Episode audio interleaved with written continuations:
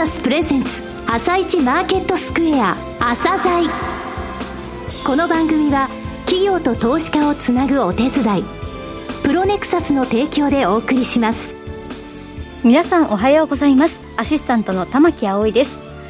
それではスプリングキャピタル代表チーフアナリストの井上哲夫さんと番組を進めてまいります。井上さんよろしくお願いいたします。よろしくお願いします。それでは井上さん今日ご紹介する企業ですが、はい、証券コード9272ブティックスです。はい、えー、ブティックスさんですね。あのこの3月にですねそれまでも、えー、創業以来行われていた B2C ビジネスですね、えー、こちらの介護用品だったんですがこちらを、えー、譲渡しました、はい、B2B の領域でもですね、えー、こちら介護に関わる部分、えー、社会的なニーズの高い部分で、えー、展開されていて、はい、今後の横展開回もね、私は期待している企業さんなんですよ。えー、えー、じっくりお聞きください。はい。それでは、朝鮮今日の一社です。朝鮮今日の一社。本日は証券コード9272東証マザーズに上場されているブティックスさんにお越しいただきました。お話しいただきますのは代表取締役社長の新村雄三さんです。本日はよろしくお願いします。よろしくお願いいたします。上場されたのが2018年の4月ですので、丸2年が経過しましたね。2006年の会社を設立以来行われていた介護用品の e コマース事業ですね。この B2C ビジネスを3月に譲渡されました。え売上の柱である B2B ビジネスに特化ということでしょうか。えこちらについて詳しくお話をお伺いしますが、まずは全体のですね、事業内容についてお話しください。私どもの会社ですが、はい、一言で申し上げますと介護高齢者市場において売り手と買い手を結びつけるマッチング事業を行っている会社です、はい、現在主に2つの事業を行っておりまして、えー、1つ目が介護業界に特化した商談型展示会事業、はい。えー、介護業界における B2B の展示会で国内最大の規模に成長しております、はい。えー、そして2つ目が介護に特化した M&A の仲介事業。M&A の仲介事業。はい、はいえー、介護事業者の間で、昨今、事業を譲渡したり、買収したりするケースが非常に増加しておりまして、はい、えー、その M&A のマッチングをさせていただくのがこちらの事業でございます。なるほど。はい。介護の M&A では業界ナンバーワンになっております。はい。いずれも業界トップクラスの事業に成長しておりまして、えー、このように介護業界において売り手と買い手をありとあらゆる形で徹底的にマッチングする、えー、その専門家集団というのが私どもの位置づけでございます。さて、えー、2019年度のトピックス、この2つのですね、事業についていろいろと発表されておりました。もう少しですね、深掘りしてお話しいただけますか？えー、まず、商談型の展示会についてですけれども、えー、介護業界において日本最大級の商談型展示会である、えー、ケアテックスという展示会を開催しております。ケアテックスですね。はい。はい、えー、具体的には介護用品や介護施設向けのえー、設備や備品、えー、こういったメーカーの方々が商品を展示いたしまして、えー、商品を購入される老人ホームやデイサービスなどの介護施設、うん、えー、それから介護用品の販売店の方などが、まあ、いわゆるですね介護業界のプロの方だけをですね招待いたしまして、えー、そこで取引交渉や商品の選定を行っていただく商談目的の展示会です。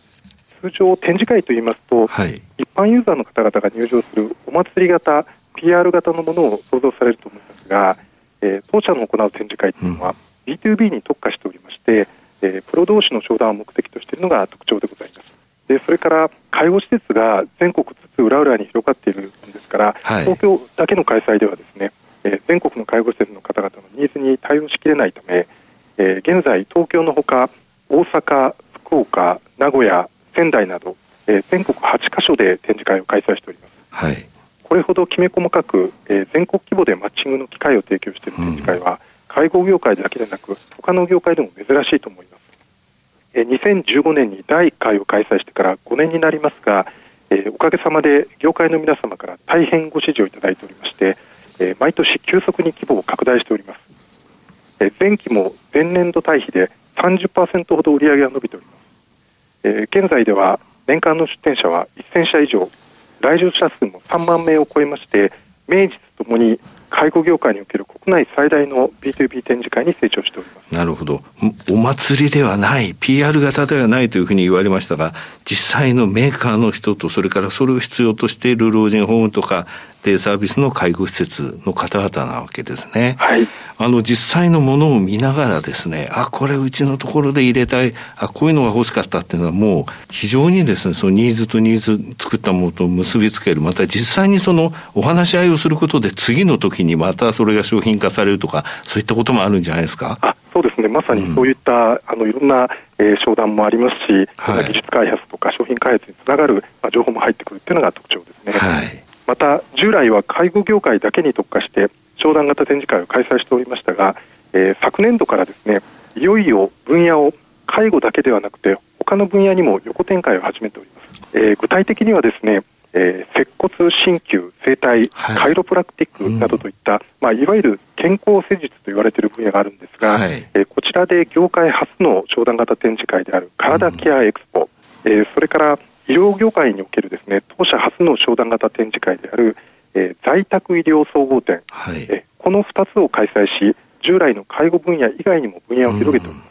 さて M&A 仲介事業の方はどうでしょう？あはい。あのもう一つの事業である M&A 仲介事業の方なんですが、えー、介護業界最大級の商談型展示会の開催を通じてやられました、はい、えー、介護事業者の決済権限者のこの莫大なデータベースっていうのがあるんですけれども、うん、えー、このデータベースえそれから決済権限者の方から直接寄せられるさまざまなニーズをもとに、はい、えー、2015年より介護事業に特化した M&A の仲介事業をスタートしております。実は介護の事業者っていうのがあの大手中手の事業者、大きなところと、うん、えー、小規模事業者っていうのがこういらっしゃって、はい、あのこの大手と小規模のところで非常に今二極化が進んでおりまして、はい、えー、小規模な事業者っていうのが、まあ、介護報酬の改定ですとか、うん、慢性的な人手不足から経営が厳しくなる事業者があの出ておられまして、はい、あの廃業される事業者も多いんですね。そうですね、えー、一方、大手中堅の事業者は規模拡大のため他の事業者をどんどん買収されている、うん、その譲渡のお手伝いさせていただくのが M&A の仲介事業なんです。ただ M&A の仲介って言いますとね、手数料高いじゃないですか。そうですね。はい。ただ、御社の場合、そうじゃないんですね、これ。あの、介護事業者の場合ですと、うん、小規模事業者が圧倒的に多くてですね、はい、えー、従来 M&A の仲介サービスというと、えー、最低手数料が2000万円かかるっていう。2000万円？はい、かかるというのがまあ一般的でございまして、うん、まあ、それだと年商が数千万、まあ、損益がまあトントンっていったような小規模な事業者は、とても手数料が払うことができないので、うん、えー、泣く泣く廃業というパターンが多かったわけです。なるほど。でそこで私ども最低手数料100万円でですね、はい、業界でも破格の手数料体系で、はい、えー、サービスを開始させていただいたんですが、えー、そうしたら続々と経営難で困っている事業者からお問い合わせをいただきまして、うん、えー、まさに当社がですねあのよくあの駆け込み寺っていうんですけども、はい。はい、駆け込み寺のような感じで続々と当社の方に案件が持ち込まれるようになりまして、うん、えー、仲介件数が毎年大幅に増えております。でまた私どもとしましても介護に特化することで買い手のデータベースっていうのが効率的に収集できるものですから、はい、あの事業開始5年で、えー、当社が保有する買い手企業のデータベースっていうのが、はい、実は4600件に達しておりましてもう大体の案件であればですね、うん、当社が保有するデータベースとマッチさせれば、はい、あの非常に短期間に買い手が見つかるという強みがございます。えー、さて、えー、決算単身を拝見いたしましたが、2019年度ですね、こちらから新規事業というセグメントが発生していましたが、こちらについてもご説明ください。はい。えー、昨年度、2019年度はですね、はい、こちら新規事業という言い方をしてたんですが、はい、えー、今年から、えー、2020年度からですね、うん、この新規事業も含めて、えー、その他っていう名称にさらにセグメントの方を変更しておりますあ、そうなんですか。はい。はい、あの現在、商談型展示会の開催を通じて、えー、業界の方々からさまざまなニーズを、うんが寄せられるものですから、はい、えこれらのニーズにお応えするため、え新サービスの事業化を進めております。はい、えその一つはですね、えキアテックス365というサービスでございまして、うん。はい、え展示会ですと時間と場所の制約があるため、はい、え会場にお越しいただけない方も当然いらっしゃるわけですが、はい、これら会場に来られない方々、はい、えこの方々に対しても、え商談型展示会を保管する形で、うん、えウェブや電話接客などを通じまして、え介護事業者とサプライヤーをマッチングしようというのがこのケアテック36のサービスでございます。さて今後成長戦略をお話しください。はい、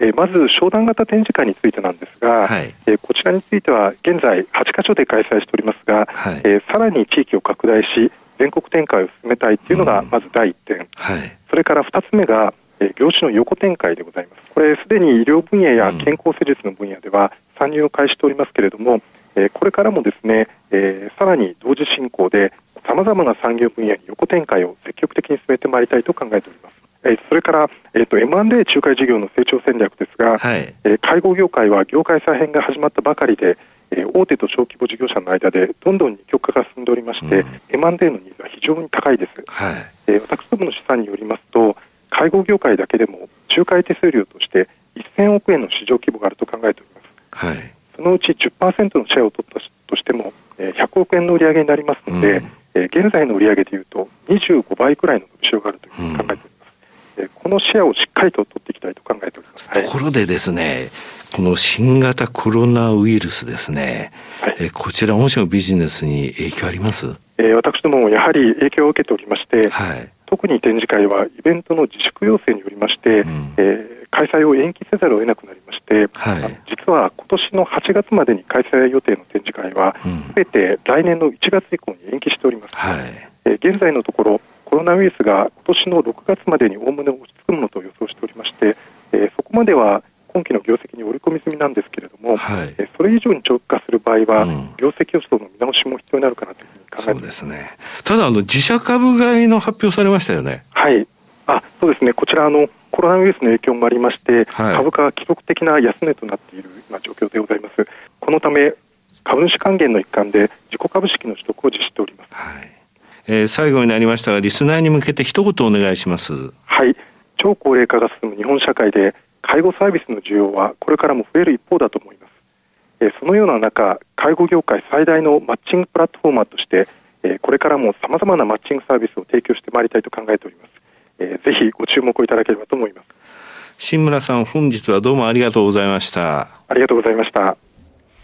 今日の一社、ブディックスをご紹介しました。さらに井上さんにお話しいただきます。はい、えー、キーワードはね、マッチングなんですよね。えー、このマッチングを商談型展示会、お祭りじゃないですよと、はい、えー、実際のその介護の、えー、事業者とメーカーっていうものをつなぐ、うん、えー、お仕事をされてきましたと、はい、で。これですね、データベースが随分集まりました。それで、うん、実際この業界が抱えている問題は何なのかっていうのを考えた上で M&A 仲介事業、えー、これの手数料100万円からという形にしまして、これ非常にですね、あの、データベースを活用することによって、現在のこの介護事業ですね、事業承継の問題が非常に大きく出てるんですよ。あの、2年前のね、介護報酬の変更で、全体として0.54%のプラス改定ですって、そればっかり言われたんですが、そうじゃなくて、ここのところでですね、加算が取れなかった事業者っていうのはたくさんあるんですよ。そういったところっていうのはもうこれもやめざるを得ないとか、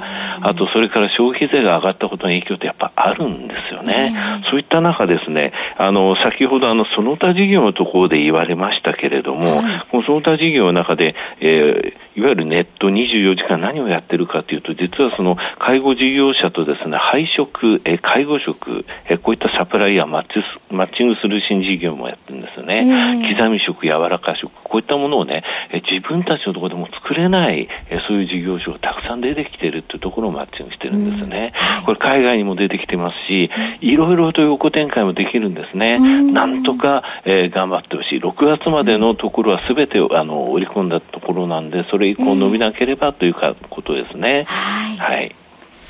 今日の一社はブディックスをご紹介しました。それでは一旦お知らせです。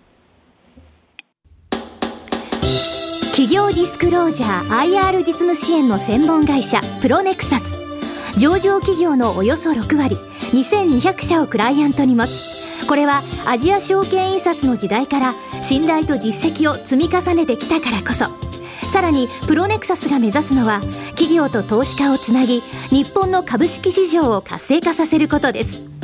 プロネクサス私たちは個人投資家の皆さんを応援します。井上哲夫今日のストラテジー。それでは井上さん、後半の解説もよろしくお願いいたします。はい、えー、ブティックスさんのところもう一つ、あの、ちょっと加えさせていただきますとね、はい、あの、6月までのその、このコロナの影響というものは一応今現在の業績のところで織り込んだ形で出してますよと、うん、この先また影響あったときは業績についてはまた見直して、その時分かったときは発表しますよと、はい、ただし自社株買いのね、発表されて、えー、えー、行われてますので、えー、えー、とても現在の株価は、えー、自分たちのところにとっても、うん、えー、安い水準だというふうに考えられたということですよね、その段階で。はい。はい、さて、マーケットの方ですけれどもね、一、日一日いろいろニュースは、ニュースによって一喜一憂してはいるんですけれども、はい、まあ、25日移動平均からの乖離っていうところがですね、えー、ちょっと行き過ぎると下がる、下まで行くと変わるという展開が続いてまして、はい、えー、申し上げたようにバリエーションが測れないんですよね。えー、今期の業績見込みっていうのが、えー、各社出せない状況なんで、それをもとに一株当たりの利益、つまり EPS が出て PR が算出されるっていうのがそのバリエーションの基本ですので、なかなかテクニカルしか、えー、見るところがないという状況になってるんですけどもね、えー、昨日は大きく上がりましたというのは、その前の日の、えー、アメリカでダウが大きく上昇した、この理由がですね、モデルナっていう会社が新型ワクチン、えー、第一段階の治験で45人の抗体ができたという明るいニュースだったんですけどもね、これちょっとですね、あの会社によっては自分たちの考え方だとこれ一桁の数になるよとか全体のじゃあこれ治験数どれぐらいだったのかそういったとちょっと疑問が出てきたんですね。なおかつ、このニュース流した後ですね、はい、ファイナンスの発表したんですよ。えー、この会社1760万株発行して13億ドル以上の資金調達するって、えー、え、え、ファイナンスのためにその前にニュース流したのっていうふうにうがった見方をする人まで出てきちゃったと。ちょっとまたね、日本でもね、アビガンのその、えー、治験の状況ってもののその有効な状況っていうのはちょっと、えー、有効性が示せてないぞというニュースもまた出てきていますのでね、ちょっとこの戦いやはり長くなるなという感じなんですけれどもね、そう、いった中ね、また昨日の夜、アメリカの方のニュース等を見てると、金の話が出てきてるんですよね。金なかなか落ちないでやっぱり強い状況になってましてね、えー、金のファンドには8週連続で資金が流入しているようなんですよね。だからこれやっぱりですね、あのリーマンショックの時みたいにならないようにというので、各国の中央銀行がね、日銀も臨時の金融政策決定会合を開きますけれども、とにかく、えー、信用不安というものを起こさせないために、ジャブジャブの政策を取り続けるぞというものを強く言ってるんですよね。昨日のですね、えー、無入信さん、えー、それからですね、あの、上院でですね、あの、証言があったわけなんで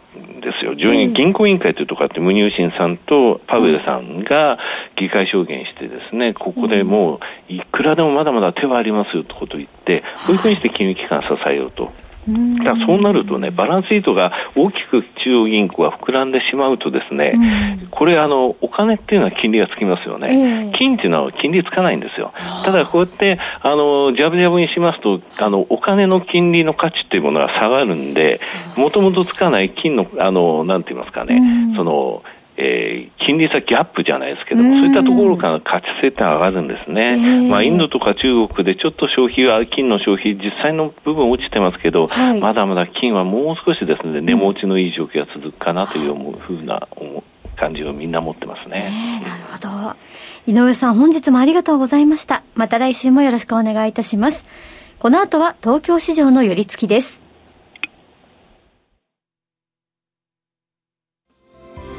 朝鮮この番組は企業と投資家をつなぐお手伝いプロネクサスの提供でお送りしました。